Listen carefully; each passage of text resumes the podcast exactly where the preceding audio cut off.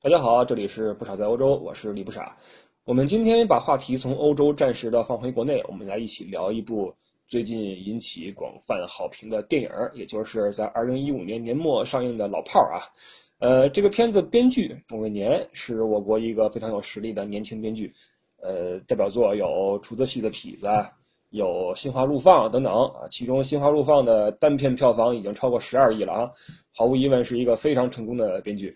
呃，但是因为这都是商业片，所以也没有太多关注这个事儿。但是老炮儿这个剧本呢，呃，我个人认为还是彰显了编剧的一定的，啊，他对一个群体的关注吧，对一种文化现象的思考，呃，是一个非常不投机的，有一定情怀的剧本啊，有一定文化使命感吧，可以这么来说。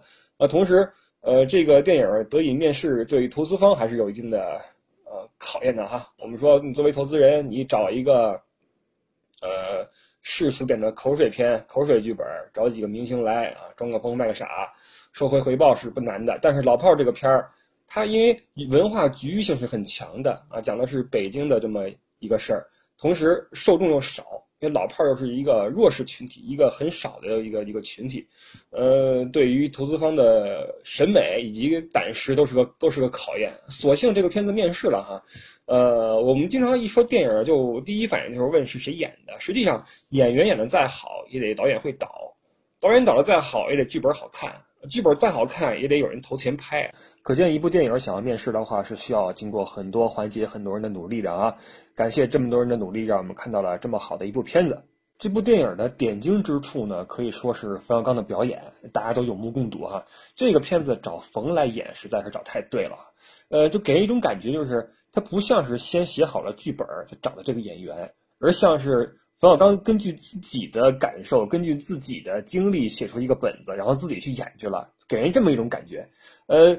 整个片子实际上情节来说并不复杂，讲的就是一个老炮儿。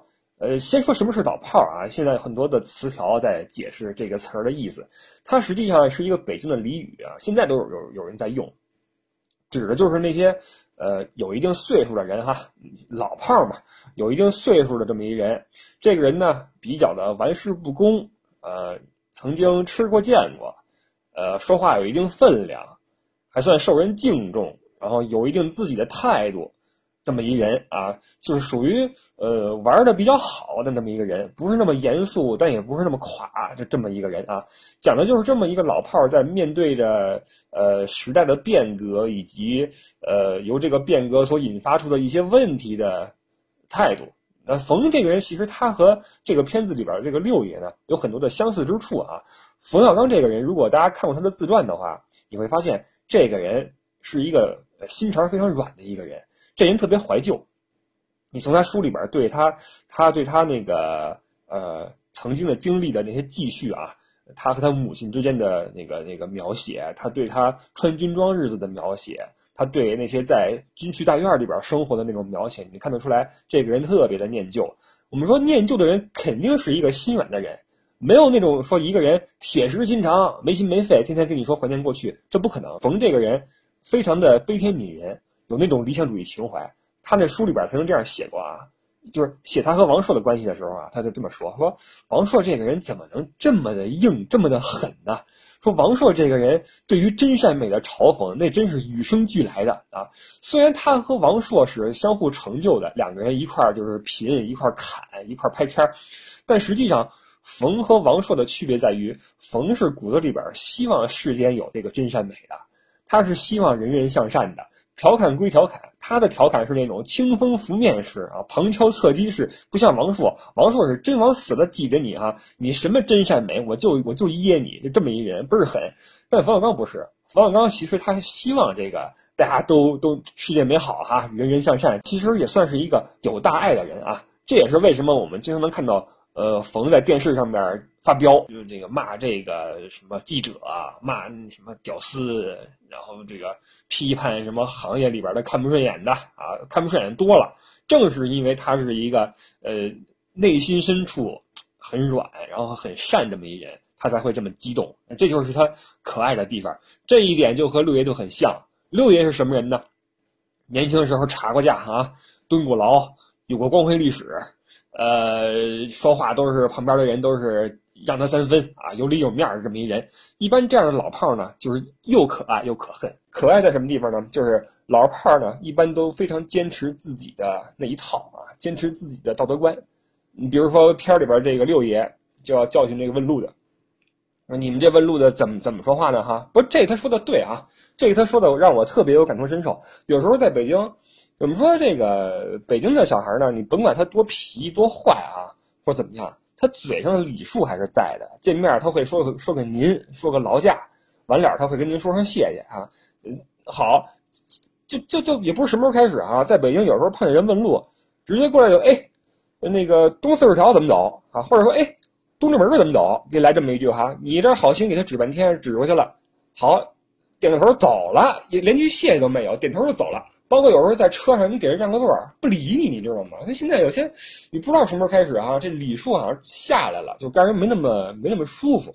这片儿里边这六爷就看见问路的就不高兴嘛，啊，就就就数了。还有这个，在片子一开头，六爷碰见个小偷，呃，小偷偷钱他忍了，但是呢，他看不惯那个小偷把这个身份证啊给扔了，叫人把这还回去。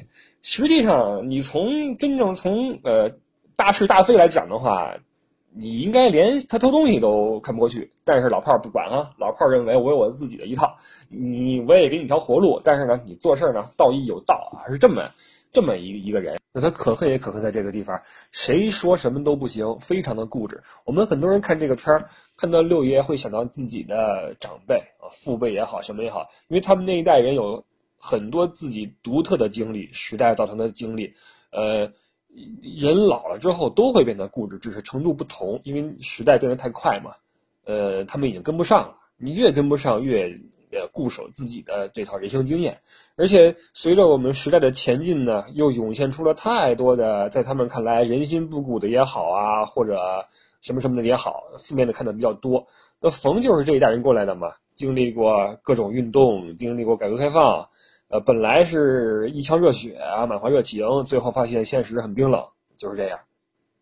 冯的出身是来自于大院儿哈，我们说军区大院儿是那个年代一个比较特殊的现象，因为当时祖国安定了嘛，红一代们在北京就安家，呃，一边享受国家政策，一边投身新一轮的祖国建设啊。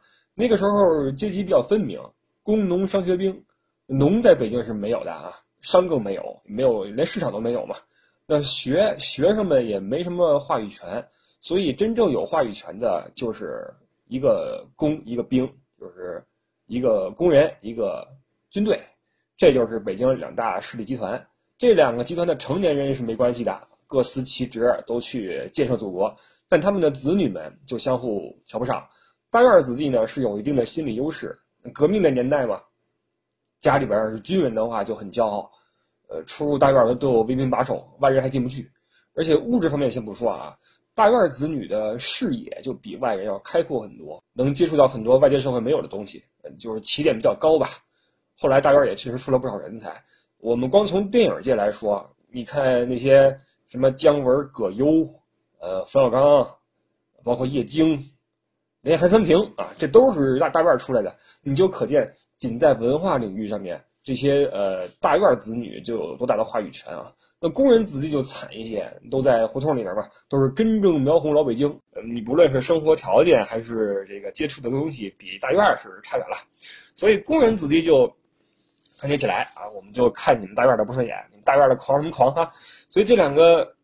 群体相互就有情绪啊，两边就有矛盾，这是上世纪六七十年代的一个一个主流的一个社会现象，在北京哈。那么北京城区之间的差异，其实现在都都还有啊，都还有。比如说我小时候，我小时候以前是住胡同的，在长安街东头挨着古观象台，后来就那个胡同就给拆了嘛，后来盖了一个大楼叫中国海关，现在都还在哈。以前那就是我们家那胡同遗址。哦，拆了之后就搬去了海淀区，住进了铁道部科学研究院，也算是个大院，是科研大院。那个时候北京市的人流动很少，我去了之后上小学，呃，有一天大家一起看一电影，就《霹雳贝贝》，这八零后都知道一个电影哈，里边有一个观象台的镜头，我就说，哎，我说以前我天天跟这玩，我这儿我特别熟。我们同学都说不信，说你那吹什么呢？因为当时这个海淀区距离观象台太远太远了，一个在西北，一个在东南。以当时的那种条件来说，根本就没人过去啊！大家都认为我吹牛。当时我发现这个大院跟胡同是特别不一样。胡同呢是有着自己老北京那一套啊，说话办事都是完全的北京的那种传统。大院的人因为来自五湖四海，因为是科研工作者嘛，要不就是军区的，都是五湖四海来的，大家都秉承着一个。比较统一的标准在办事儿，所以就就没有那么强烈的胡同法则。所谓胡同法则，就是那一套，呃，街坊邻里间的那种生存状态了，就是互惠互利也好啊。你因为大家也分不清楚，那水费电费都是按院按院交的，一个院住好几户都是平摊，吃饭也是相互蹭。我们家今天做好吃的了，给你们端一碗，明天你来我你你那个我去你那儿蹭顿饭。就这样，冬天你接我俩蜂窝煤，我送你俩大白菜，就这么一种关系啊！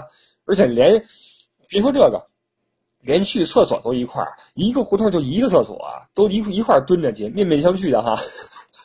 因为大院都是楼房啊，大家都自己过自己的，嗯，所以渐渐的人和人之间就没那么近了。当然也不是说近了就什么都好啊。你比如说去厕所的话，还是 公厕实在是有点痛苦啊。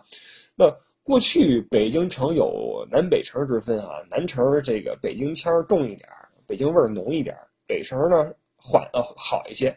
那现在城区慢慢合并，人员流动也很频繁，但是差异还是有啊。你比如说现在朝阳区就比较火，你在朝阳区活动的，要么是那些富豪，要么是那些影星，要不是什么野模啊。朝阳区你说体育的话，呃，这个工体；你说文化的话。孟京辉那风潮，呃，电影就不说了，这电影院遍地，还有使馆区，还有那个三里屯儿，有酒吧，有购物区，什么都有，包括朝阳群众啊。你朝阳区是现在非常火的一个区，那东边是朝阳，你稍微往西走两步，一到海淀区，那就完全是另外一幅景象了，没有那种呃让你人心浮动的玩意儿啊，没有说大型的 CBD 啊什么的。海淀区有什么呀？海淀区是那种。各大重点高校以及科研机构全在海淀区。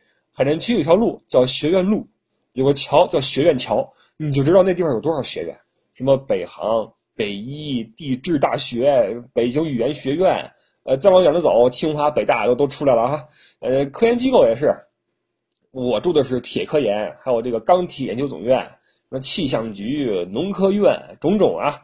所以整个海淀区整个气息就非常的学究。大街上都是那些学生学者，你上街一看，走马路上的人都戴眼镜，都是叽叽嗦嗦的，胳膊底下夹一报纸，一看就是一知识分子，倍儿怂，对吧？土的不行。你跟朝阳区没没得比，你跟朝阳区没法比。朝阳区那是声色犬马，灯红酒绿，对吧？当然这也不是不是什么好词儿啊。那南城的人呢，就比较北京话，老一代人的那范儿还在，都是都是胡同串子嘛，都是特别老北京。小时候吧，大家都有一些这个领地情节，你不同区的人见了面之后吧。还挺有敌意的哈，还挺有防备的，因为你一看就知道那气质太不一样了，你一看就知道不一片儿的。那不同地方的人见面啊，就得先盘道。什么叫盘道呢？就是一种带有戒备心和攻击性的一种语言上面的交锋。那盘道的第一阶段啊，就是你先你先打听对方认识什么人，这时候双方就要列举一些自己认识的、属于自己那片的特别牛逼的人。就是你听说过的那些特别牛逼、特别传奇的人，你就要抖出来哈。你说你知道谁谁谁谁吗？那是我们那边的。虽然这人跟你也没关系啊，但你要说啊，你你认识不认识得说，你面子上不能输。那一旦你说出来这个人跟他说出来这个人是同一个人的话，哎，那这整个气氛就立刻缓和了，说明你们是一伙的、一片的，对吧？那要是不重合的话，哎，就进入了盘道的第二阶段啊。第二阶段是什么呢？就双方开始列举自己大哥。就开始说自己大哥这个英雄事迹哈，这会儿就逗了，因为这这吹牛就吹的开始没边了啊！就我大哥进过几次炮局吧，我大我大哥炸过几个人，全来了。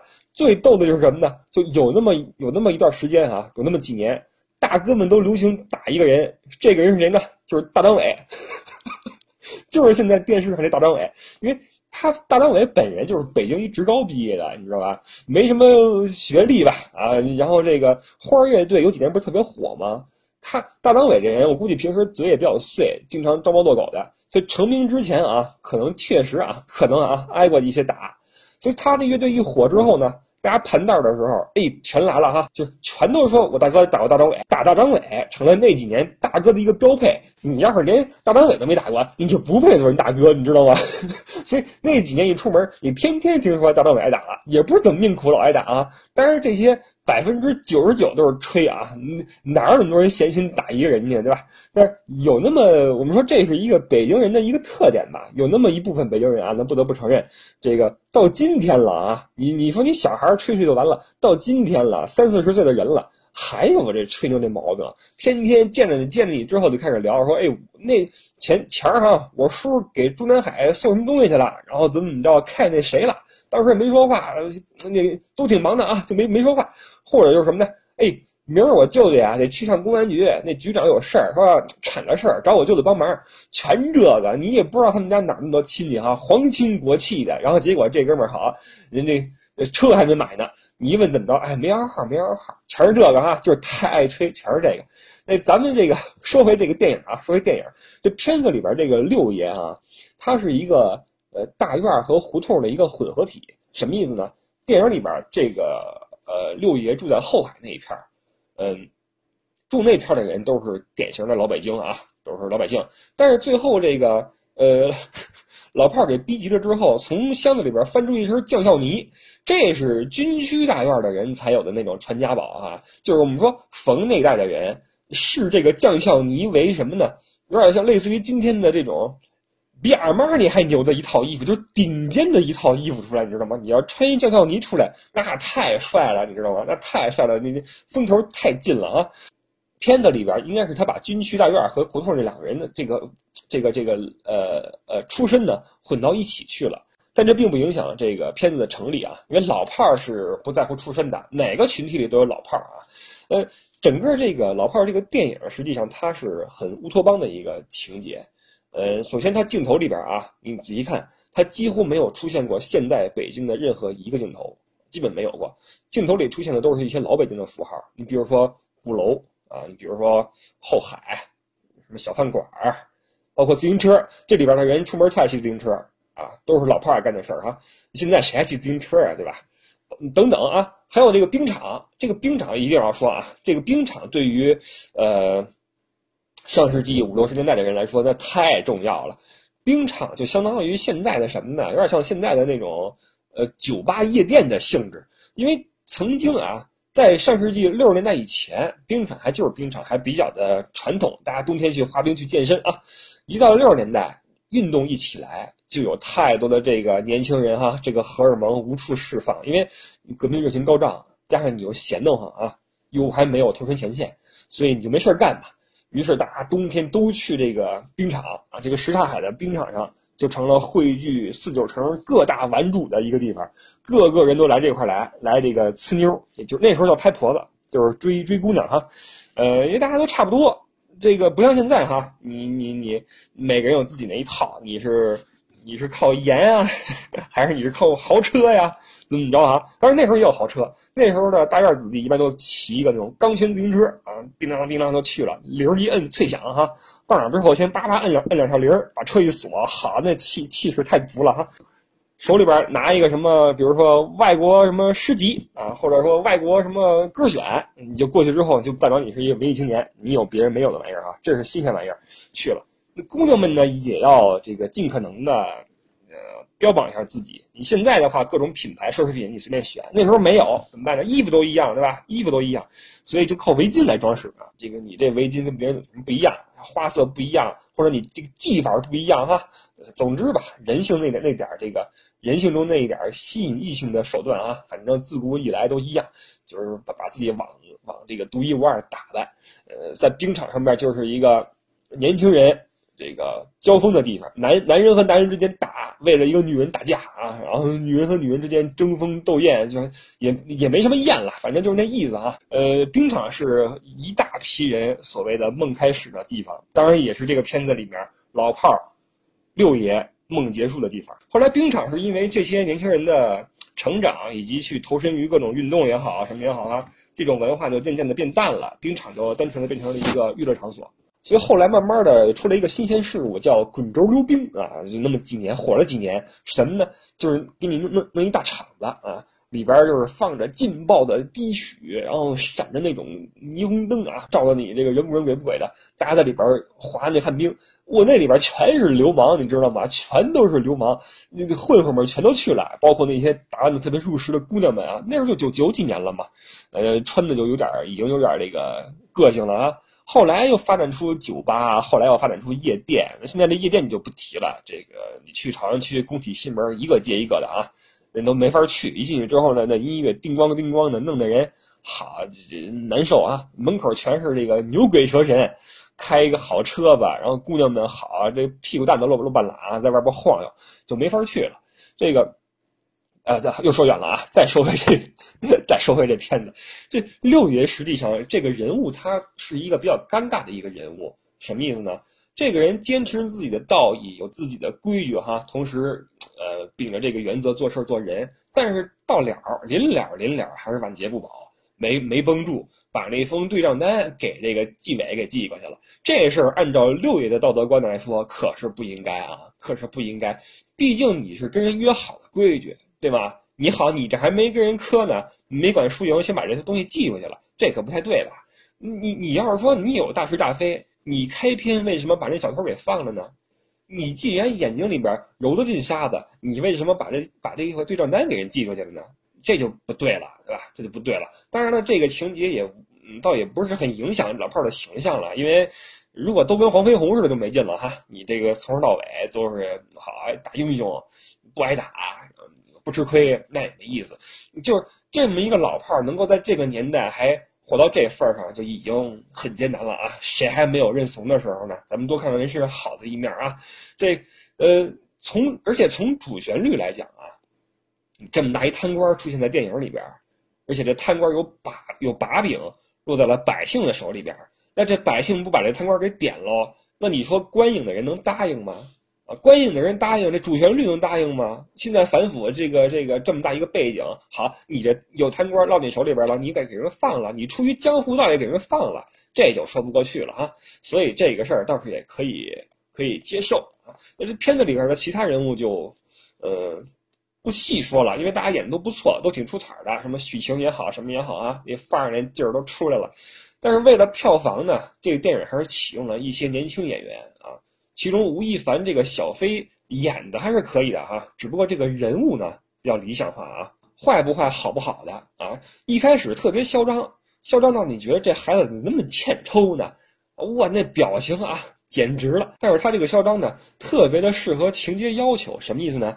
他既可以这个激起戏剧冲突，又让你恨他，又能够在非常适合的时候，哎，从良。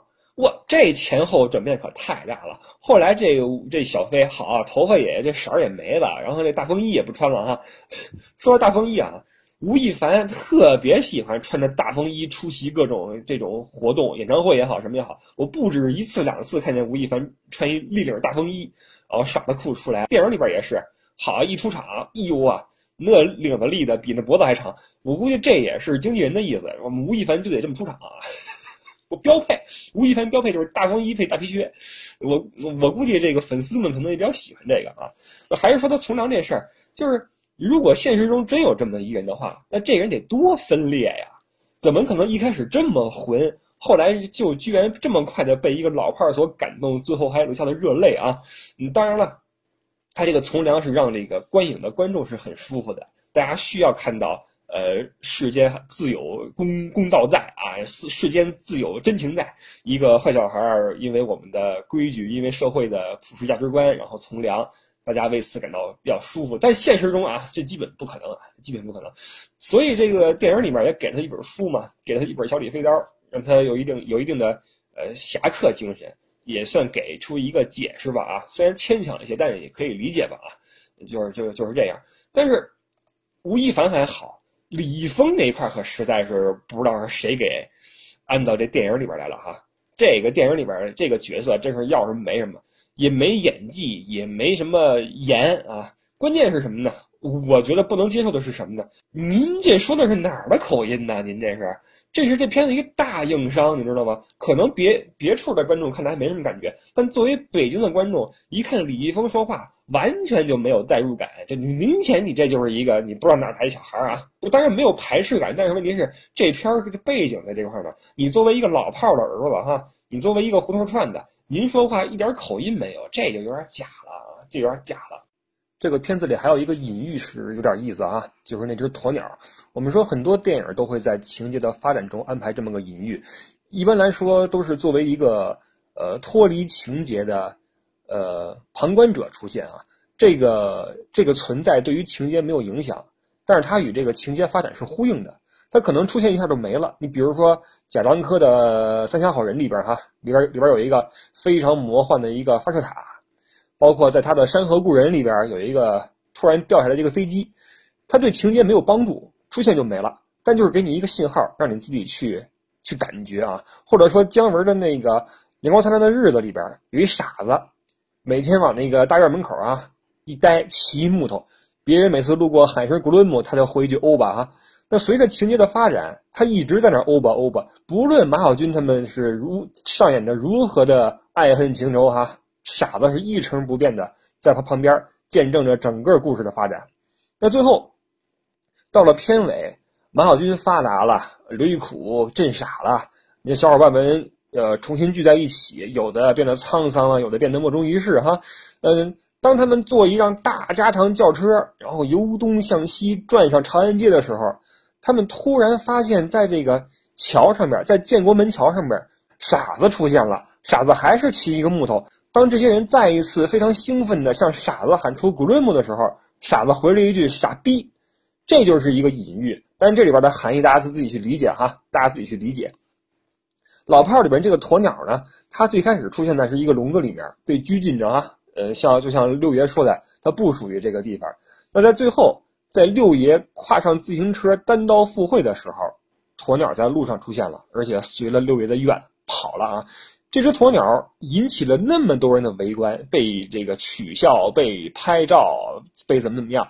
呃，因为所有人都在看着一个不合时宜的东西在那奔跑，不属于这个城市的东西在那奔跑。我们知道鸵鸟是最善于蒙上眼睛逃避的，把脑袋往地上一扎完事儿。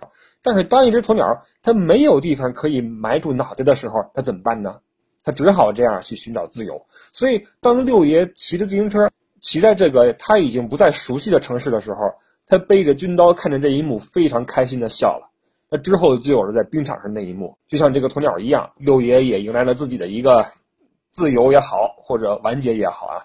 这个片子能够成功，我觉得还是给人一定希望的啊。毕竟让我们知道，我们除了大烂片能有票房之外，好片也能有票房啊。六爷这个人代表了我们心中一个美好的向往，大家都希望自己有原则，也希望这个社会有规矩。